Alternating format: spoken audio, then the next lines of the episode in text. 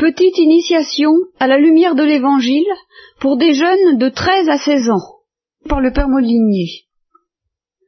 18e séance. Alors, est-ce que vous vous souvenez de ce qui fut la, probablement la toute première parole du pape Jean-Paul II au monde? Enfin, celle qu'on a retenue comme étant la première, pratiquement, enfin. Très bien. Très bien. Alors, n'ayez pas peur. J'aimerais vous parler de ça. Parce que plusieurs manières de dire n'ayez pas peur. Il y en a une qui consiste à dire euh, courage. Allons, reprends-toi. Ne te laisse pas aller. Euh, un peu de nerf, un peu de coffre. Euh, N'aie pas peur. Bon, première manière.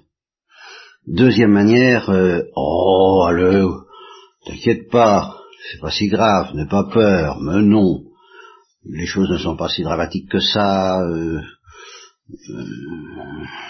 ça va, c'est pas si mal, allez, n'aie pas peur, va, va donc, soyons optimistes.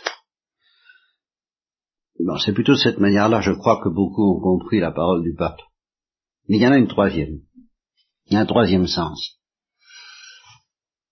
Et tant que j'ai pas vu ça, que j'ai vu il y a pas longtemps, je me disais, ben le pape, il doit pas beaucoup aimer le, s'il le connaît, le titre de mon livre, Le courage d'avoir peur, puisque beaucoup de gens disent, ben non, justement, euh, il faut pas avoir peur.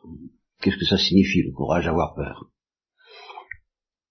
Justement, alors là, euh, cette troisième manière de dire n'ayez pas peur, c'est, la réponse à cette question.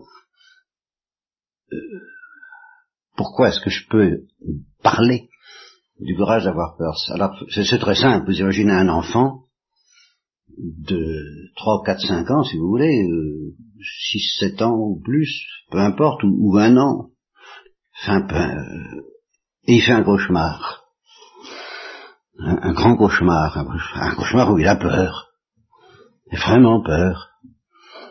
Euh, puis sa maman arrive, elle le voit en faire le cauchemar et, et met sa main sur, sur sa tête et sur son cœur, elle le réveille. Et puis elle lui dit, mais je suis là, n'aie pas peur. Mais ça, c'est une autre musique. Et c'est la vraie. Et c'est la bonne, c'est celle de Dieu. C'est comme ça que le Christ a dit à ses apôtres, qui avaient peur, en le voyant marcher comme un fantôme sur le lac de Tibériade, c'est moi, n'ayez pas peur, c'est moi, je suis là, n'ayez pas peur. On peut dire que d'une certaine façon, toute, la béatitude qu'on peut connaître sur la terre, ça se résume à entendre ça un jour ou l'autre, que, le Christ ou la Sainte Vierge nous disent je suis là, n'aie pas peur, qu'est-ce que moi j'en demande pas plus, si, ça m'est donné un jour, j'en demande pas plus, je suis au ciel, ça, ça suffit, c'est fini, tout est réglé. La Sainte Vierge, seulement voilà. Elle dit ça à un enfant qui fait un cauchemar. Alors s'il fait pas de cauchemar, euh, elle va pas lui dire je suis là, n'est pas peur de votre cauchemar. C'est le, le prix à payer. C'est de faire un cauchemar. C'est pas une question d'héroïsme, il s'agit pas d'être courageux, il s'agit pas non plus des optimistes et de se dire mais non, c'est pas si grave que ça. Ah non, il s'agit tout de même de faire un cauchemar. Et puis en plein cauchemar, au cœur de ce cauchemar, alors la Sainte Vierge le Christ arrive et dit n'aie pas peur, je suis là. Ça vaut la peine d'être vécu. On peut se demander, mais pourquoi est-ce qu'il faut euh, faire un cauchemar? On commence à discuter un train intellectuel. Bon, ben, j'en je, sais rien, moi. Ce que, je sais, c'est que c'est comme ça, c'est que même les enfants qui, meurent en, bas âge, euh, même ceux qui meurent dans euh, le sein de leur mère parce que ils subissent l'avortement, ils, connaissent quand même un petit cauchemar. Euh, la mort, c'est tout de même un cauchemar, quoi, mourir. Alors ils, passent de, la mère qui, les tue à la mère qui les ressuscite et qui leur dit euh, je suis là, n'aie pas peur pour l'éternité. C'est très agréable, c'est très enviable. Moi, j'aurais je, je, bien voulu que ce soit, je serais pas là où parler là, ça serait moins fatigant. Je serais dispensé de ce cauchemar. Mais non, pas vous, vous n'êtes pas un cauchemar pour moi, vous êtes ma consolation. Bien sûr, bien sûr. Mais enfin, il y a d'autres éléments dans, notre vie à tous, justement. C'est ça que je voudrais vous dire. C'est que vous n'avez pas à le chercher bien loin, le cauchemar. Vous n'avez pas à, dire, euh, mais enfin, on est-ce que vraiment il faut faire un cauchemar Mais quand même pas se demander s'il faut faire un cauchemar. mais vous faites un cauchemar. Tous. Simplement, vous acceptez plus ou moins de le savoir. Mais nous le faisons tous. Il suffit de regarder, justement, de se laisser un peu bousculer, briser le cœur euh, et terrifier par certaines choses que, par la télévision, par euh, ce qu'on apprend, ne serait-ce que sur les enfants, justement sur les enfants des enfants prostitués, des enfants dans les prisons, des enfants torturés, des enfants violés par leurs parents, qui vivent ça pendant des années et des années. Un sur dix foyers en France a dit euh, François de Closet à la télévision. Il suffit de, de, ne pas trop oublier ces choses et c'est un cauchemar. Il y a de quoi avoir peur. Et vous avez peur. Alors, il y en a quelques-uns qui me l'ont dit. Il y en a qui le disent très clairement, et euh, je ne désigne personne, ne suivez surtout pas mon regard qui, me qui, évite soigneusement de se porter sur ceux que, dont tout le monde sait qu'ils avouent qu'ils ont peur, ici même. Il y en a. Puis certains qui ne l'avouent pas en public, mais qui m'ont dit, euh, oh, je, je, pense à la vocation, mais je me demande si c'est pas parce que j'ai peur du monde. Bon, ceux-là, ils savent. Ils savent déjà beaucoup de choses. Peut-être il y en a d'autres qui n'ont pas du tout envie de savoir à quel point ils ont peur. Il y en a plusieurs qui, qui me disent aussi, euh, l'oraison, l'oraison, je ne sais pas très bien comment faire. Eh bien, quel rapport est-ce qu'il y a entre la peur et l'oraison ben, C'est extrêmement simple. Ça me fait penser à quelqu'un qui, qui entre dans une boutique, qui cherche dans son porte-monnaie, de quoi acheter euh, des saucisses, de la confiture, enfin de, très bonnes choses qui lui font envie. Il monte son porte-monnaie parce que c'est un gosse, c'est un gamin, il a des sous, et puis ces sous ne valent pas quatre sous, et le marchand lui dit, tu peux pas rien avoir avec ça. Et alors il se rend pas compte où dans son porte-monnaie il y a une pièce particulièrement sale qu'il veut pas la montrer parce qu'il en a honte, parce qu'elle est sale, que en fait c'est une pièce en or s'il si, la montrait, il aurait tout ce qu'il voulait dans la boutique. Mais il la cache. Il veut même pas savoir qu'il a cette pièce parce qu'elle est sale. Eh bien, cette pièce, c'est votre peur. C'est une pièce en or. Si justement euh, vous, vous, acceptiez d'avoir peur, et c'est ça que j'ai appelé le courage d'avoir peur, le courage de faire un cauchemar, le courage de ne pas fuir le cauchemar, car cette civilisation qui nous entoure et qui, qui engendre la peur, surtout, euh, surtout depuis mai 68, je ne vous fais pas un cours là-dessus parce qu'on n'en sortirait pas, la génération de mai 68 n'avait pas encore peur, elle. Euh, elle. Bon, pas tout à fait, pas comme vous. Mais 20 ans après, alors là, c'est très différent. Je sens que vous avez bien plus peur qu'en mai 68. Tous les jeunes, ça se sent et, à juste titre. Et puis tous les hommes ont peur. Même l'ambition n'a plus les mêmes aspects qu'autrefois. Autrefois, on était ambitieux parce qu'on voulait réussir. Maintenant, on est ambitieux et on veut réussir parce que ça permet de fuir la peur, ou de l'oublier, ou de l'ignorer, ou de la nier. C'est pas la même ambition qu'avant. Et tout est pareil.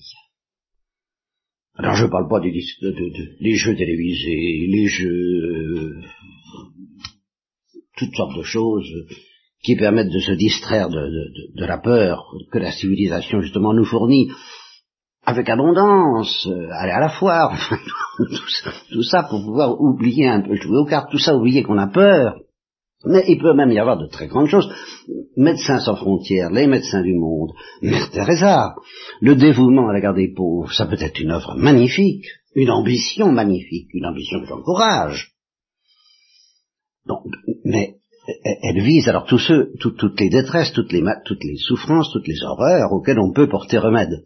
Mais moyennant quoi, il y a tout de même, et, Mère Teresa est la première à le dire, c'est une goutte d'eau dans l'océan, il y a tout de même tout, tout, l'océan de souffrance et d'horreur auquel on ne peut pas porter remède parce que c'est trop, parce que tout ce que fait Mère Teresa n'est qu'une goutte d'eau dans cet océan. Et alors, qu'est-ce qu'on va faire de ça les souffrances auxquelles on peut porter remède, on y porte remède, et je vous y encourage, hein, ne m'allez pas me faire dire ce que je ne vous dis pas. Si vous en avez la vocation, allez-y. Mariez ou pas, c'est pas la question, ça m'intéresse pas en ce moment. Je dis, euh, mariez ou pas, si vous avez la vocation de soulager la détresse humaine, mais allez-y, faites-le, surtout ne vous privez pas. Mais il reste que vous en soulagerez quoi? Alors qu'est-ce que vous allez faire de l'autre? De la partie que vous, auquel vous pouvez rien. Vous allez toucher à une goutte d'eau et il faut le faire, mais l'océan, qu'est-ce que vous allez en faire? Avoir peur. Peur que ça vous arrive, parce que ça peut nous arriver à tous. Peur pour ceux qu'on aime, peur pour les hommes en général, peur pour le genre humain, où va-t-il? Où, va la planète avec tout cet, océan d'horreur justement qui nous entoure? Qu'est-ce qu'on va en faire? Eh bien, vous allez en faire oraison si vous acceptez justement le cauchemar, ah ben évidemment, c'est un petit cauchemar ou un grand cauchemar, mais il y a de quoi avoir le cauchemar quand on voit tout ça ou quand on pense à ça. On me dirait, ben, si on pense à ça, on va pas pouvoir vivre. Entendons-nous, si vous n'avez pas trouvé la clé, oui. Mais si vous avez compris que c'est une pièce d'or, votre cauchemar, et que devant le Saint-Sacrement, vous, vous donnez ça, vous le donnez, vous ne le fuyez pas, vous le niez pas. Vous le surmontez pas. Vous le donnez et vous gémissez jusqu'à ce que vienne la Sainte Vierge ou le Christ qui vous dira N'aie pas peur, je suis là. Alors ça, ça vaut la peine, oui. Ça vaut la peine d'avoir peur un peu, beaucoup, passionnément, pour connaître ce seul remède. Et je crois que quand le pape a dit n'ayez pas peur, même à son insu peut-être, même plus qu'il n'en avait conscience, mais c'est cette réponse-là qu'il représente. C'est pas n'ayez pas peur, c'est pas si grave. Il, est optimiste, c'est d'accord. André Froissart le dit, il est optimiste. Il a un tempérament optimiste. Mais c'est pas parce qu'il a un tempérament optimiste qu'il dit n'ayez pas peur. Et c'est pas non plus parce qu'il dit courage. Il sait bien qu'il faut du courage, mais c'est pas. Il, n'insiste pas là-dessus. C'est pas un volontariste, le pape. Même s'il a une certaine tendance euh, courageuse, parce que c'est un homme courageux, c'est pas là-dessus qu'il insiste. Et tout ça le dépasse et il le sait bien. Qu'est-ce que ça veut dire toute cette justement cette, présence, il se promène dans le monde partout comme ça, cette, robe blanche qui est la robe dominicaine d'ailleurs, la robe du pape, sa tenue blanche, c'est la robe dominicaine parce qu'il y a un pape dominicain dans le temps et il est resté blanc. Bon, eh bien, euh, il se promène dans le monde et puis qu'est-ce qu'il dit? Ben, eh ben, il est le Christ en train de dire à ce monde, je suis là, n'ayez pas peur. C'est le grand sens de, ces voyages et de cette présence du pape, bien au-delà de tout ce qu'il peut dire par ailleurs et de tout ce qu'il peut penser personnellement. C'est le Christ qui est là et qui répète aux hommes, mais je suis là, n'ayez pas peur.